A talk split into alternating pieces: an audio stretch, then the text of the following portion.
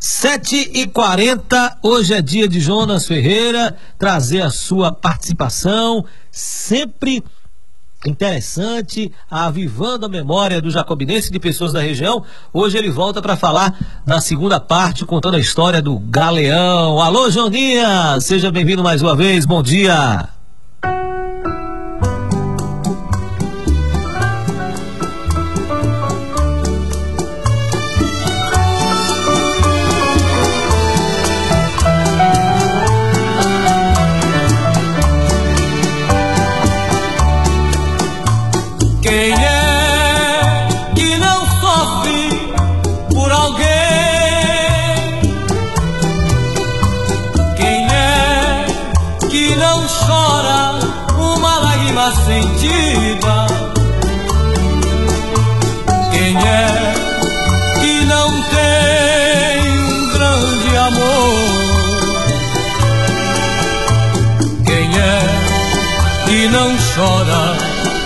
Grande dor?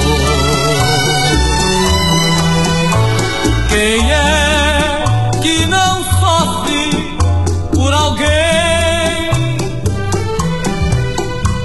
Quem é que não chora uma lágrima sentida? Abraços a você, a Jailma, a todos que estão atentos a esta narrativa sobre as emoções que o Galeão Night Club proporcionou aos que ali iam em busca dessas aventuras. Olha, gente, torna-se necessário dizer que o ambiente do Meretrício de Jacobina, comparativamente, seria um arquipélago, onde o Galeão foi a ilha maior, a da fantasia, né? E em volta dele gravitava um conjunto de ilhas menores, que no caso seriam as outras boates, as boates mais comuns, vamos dizer assim, como a boate Tabu, a Amada Amante, o Trio de Lenha, que era o cabaré mais antigo de Jacobina. O meu tipo dos frequentadores dessas boates, eram os mais diversos possíveis. Como para o Galeão, por exemplo, extremamente elitizado. Muito dinheiro no bolso, não poupava gastos, abastado, boa aparência, bebedor de uísque cerveja e outras bebidas mais caras.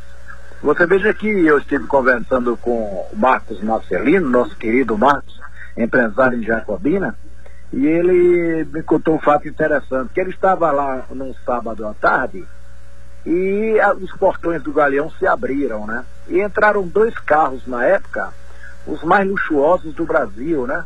Seria como se fosse uma, um Rolls Royce hoje, um BMW mas carros de luxo entraram dois.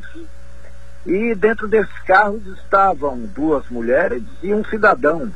E no fundo do carro ele autorizou abrir o porta-mala e lá estava cheio de caixas de uísque, inúmeras caixas de, de água de coco. E ali ele mandou tirar tudo de dentro dos dois veículos. Os veículos eram um Aero Illis. E ele desceu, e era nada mais, nada menos do que o maior revendedor de veículos da Bahia, chamava-se Juca Dias, lá de Feira de Santana, era a representante da Willis Overland do Brasil, que era uma das pioneiras na revenda de carros aqui no Brasil. Era uma empresa americana. Então o Juca Dias, um arquimilionário, vinha passar sua semana aqui no, no Galeão de Jacobina. Já a, as boates mais comuns, a Tabu, por exemplo, ela, quem o frequentava, era o mediano, era o, o cidadão que tinha uma economia limitada, né? E já levava o dinheirinho contado para gastar pouco e usar mais. Os da Amada Amante, muito similar aos da Boate Tabu. Já os do trio de lenha, ideia, era da Gandaia, era o autêntico cachaceiro do Banda Voou, o que ia para lá, para o que desse e viesse, contanto que se satisfizesse, e era de pequeno porte econômico ou quase nenhuma. O feixe de lenha deveria ser a, a fornalha do inferno. O, a localização dessas boates é, possuía vários nomes, ou, ou seja, recebiam várias denominações e eram regionais num sentido mais amplo. Por exemplo, o clássico meretrício, também zona, chamava-se também de prega, ou até puteiro, né? Talvez em referência ao nome vulgar das meretrizes, né? Puta, puta, né? Em Jacobina, ele era chamado de Pilunga. Pera, eu vou repetir o nome para que fique bem gravado. Pilunga seria uma forma curta adaptada de espelunca. Eu, eu tentei pesquisar esse nome e encontrei é, Pilunga como sendo de etimologia grega, que significa coisa feia. Então, Pilunga, coisa feia, pindola, ou até pênis. Foi isso que eu encontrei. E o Pilunga, ele tinha uma forma sincopada de chamar-se. A turma, quando estava em um ambiente mais sofisticado, perguntava assim, você vai ao Pila hoje? É, o Pila, né? Um, um termo mais, mais comum e mais curto para se referir ao Pilunga. Também chamava lá em cima, nós estávamos numa festa e tal, e depois da festa combinavam, como é, vamos lá em cima hoje? Já em né, nossos vizinhos aí, Miguel Comum, o termo que se dá para o meretríssimo é Rua da Palha. Me recordo quando nós jogávamos futebol lá, ao término dos jogos, o presidente do clube perguntava, vocês querem ir logo para Jacobina ou querem ir à Rua da Palha? Então, em Feira de Santana, esse, o, o Baixo Meretríssimo chamava Rua do Meio. Rua do Meio. E contam, né, não sei se é nível de piada ou de verdade, não sei da veracidade, conta que uma certa época um político famoso de Feira de Santana escolheu a Rua do Meio para fazer o seu último comício da campanha, né? E ele estava lá fazendo o comício e no final ele, para ser agradável, aquela plateia enorme da Rua do Meio, lá do Brega, né? Então ele perguntou à plateia, porque vocês sabem que eu preciso ser eleito, porque eu sou um homem pobre. Eu nasci na rua do meio. O que é que eu sou? E ele esperou que a turma dissesse humilde, pobre, mas a turma respondeu, filho da puta. Né? e, pois é, gente.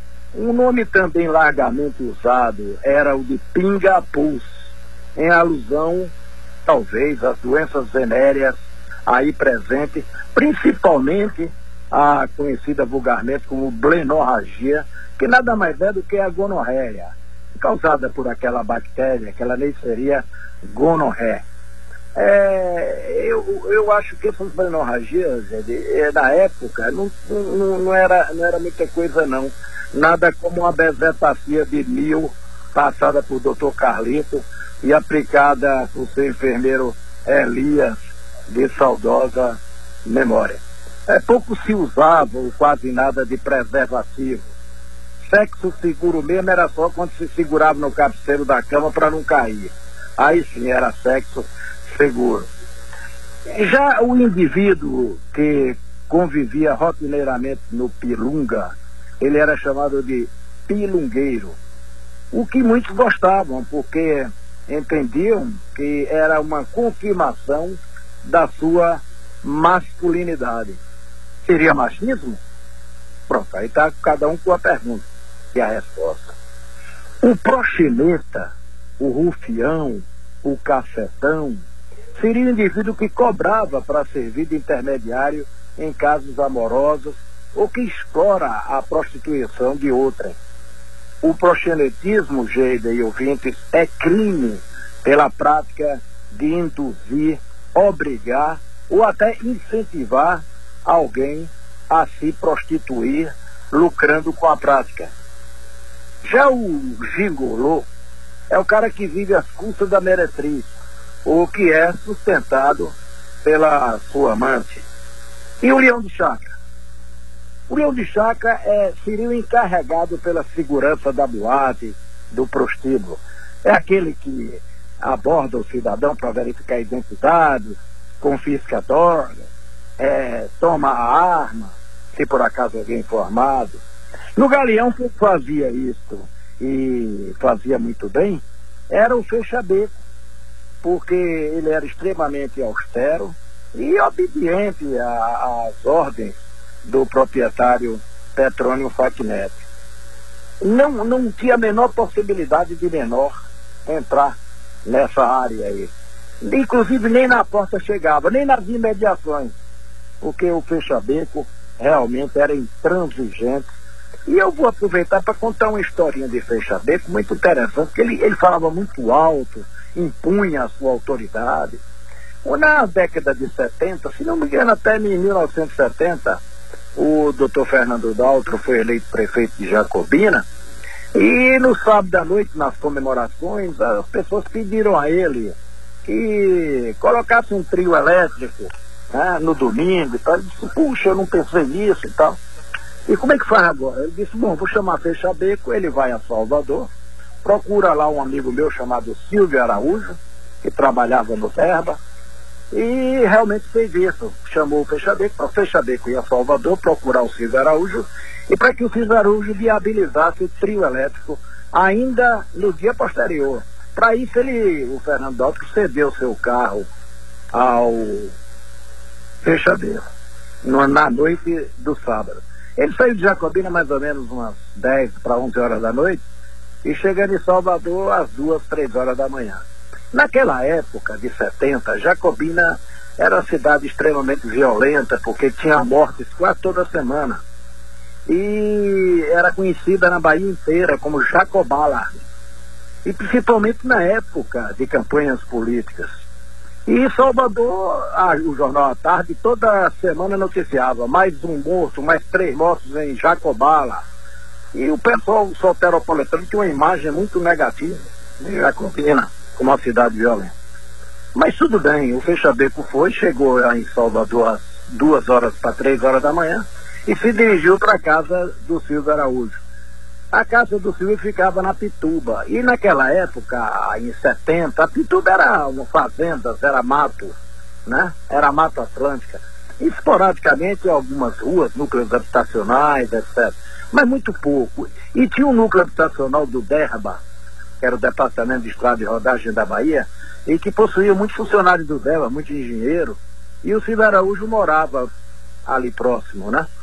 E o, o, o Fechabeco esqueceu de pegar o número da casa do Silvio. E ele entrou assim no, no, no, no condomínio, não tinha portaria naquela época, e, e, começou a gritar alto, três horas da manhã. Silvio Araújo, Silvio Araújo, cadê onde é Silvio Araújo? E o pessoal todo começaram a acender as luzes, a chegar na janela. O que que houve, meu amigo? O que é que se trata? O que é que quer com o Silvio? Eles podem avisar ele que aqui é um fechabeco de Jacobina. Menino, começaram a fechar a porta, a janela, já sabiam a forma de Jacobina. E aí todos se recolheram com medo do fechabeco de Jacobina. Pois é, gente. Então esse era o, o, o, o galeão, esse era o, o chamado leão de chácara. Tinha ainda uma figura que era muito interessante e que se chamava de croupier, um nome francês. Croupier, que o brasileiro adaptou para o português como currupier, que é o funcionário que dirige os jogos no cassino, pagando e recolhendo o dinheiro das apostas, o que dirige uma mesa é, em um jogo de cassino, o que entrega aos clientes jogadores as fichas, esse era chamado de croupier e que o brasileiro adaptou como currupier. Muita gente confunde o currupier com o alcoviteiro. O alcoviteiro é aquele ou aquela que serve de intermediário que faz a mediação entre os amantes, né? Que faz intriga, que faz mexerico, o fofoqueiro, a fofoqueira, pronto está designado o alcoviteiro. No Galeão tinham aqueles homossexuais, e todo merecimento tem, né? Aqueles menininhos que ficam ali, esperando ganhar um trocadinho da meretriz, para levar o recado dela para o amante que está fora, está em sua residência, né? Alguns até casados, mas ela mandava o recado pelo alcoviteiro ou alcoviteira, né? Então mandava o recado para quem? Para seu amante, informando que hora iria estava disponível, ou mandando pegar um dinheirinho adiantado, marcando horário. Era aquele leva e traz. Mas, gente, eu, eu disse que iria falar como é que eu entrei no Galeão. Eu, eu, nós saímos de uma festa é, na Aurora, é, mais ou menos umas duas da matina, e aí combinamos, né? Saímos, nós saímos sempre em grupos, e eu e mais 12, 10 amigos, nós temos da faixa de 15, 16 anos. E, turma, vamos no Pila? Bora, vamos no Pila, vamos pro Pila. E chegamos lá, na, o, o Galeão. Nós viemos ali pela Rua da Conceição, subir aquela ladeira da Rua São Salvador e já caíamos na boca. Pois é. Sério? E aí algum, os amigos me, me delegaram a, a, tarefa de verificar como é que estava a portaria. Né? Mas estava tudo tranquilo. Era um dia de sábado à noite. E quando eu olhei o fechamento que estava lá, todo indumentado, com aquela. Ele gostava de um, de um paletó, um blazer, né? Um blazer branco. E eu olhei assim, passei. Quando eu passei, me viu, ele já me manjou, né? E eu vou ter passando dos capaz que está lá e fecha beco, não vai ter consentência e tal. Então nós bolamos o seguinte. É, antigamente uma cédula de papel de um cruzeiro, não sei dimensionar o, o, como era o, a moeda naquela época, se era um cruzeiro, não era um real não, era uma cédula verde. E aí eu disse, cada um bota um real aqui. Um real, se, um, essa cédula de um cruzeiro seria um real hoje. E aí nós recortamos um, uns pedaços de jornal que nós pegamos na boate Tabu, e lá no cantinho do beco do Galeão, a gente juntou os papéis com a cédula de um cruzeiro. E aí fez aquele bolo do tamanho de uma bola de futebol de salão. Uma quantidade de mais papel do que dinheiro. Então eu cheguei lá com isso em mão e virei pro fechamento e disse, como eu tô com a turma aí e tal. Ele disse, faz de conta que eu não tô olhando. Aí eu abri o bolso dele, o bolso do blazer, e joguei lá dentro a quantidade, o volume de papel misturado com pouco dinheiro. Ele também não fez, ele não apanhou para conferir, meteu, passou a mão assim, tá certo? Tá, pode chamar, o menino aí faz de conta que eu não tô vendo então. Ele passou novamente a mão e viu o volume, né? Aí disse, bom, aqui deve estar.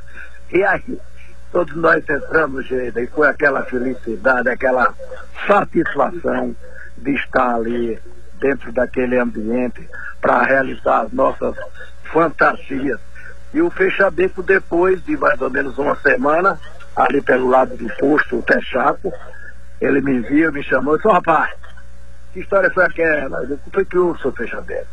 Não, é porque, cadê o dinheiro? Eu disse, que dinheiro? ele disse, tinha mais papel. Eu digo, é porque a turma é descarada, né, Fecha? Você sabe disso e tal.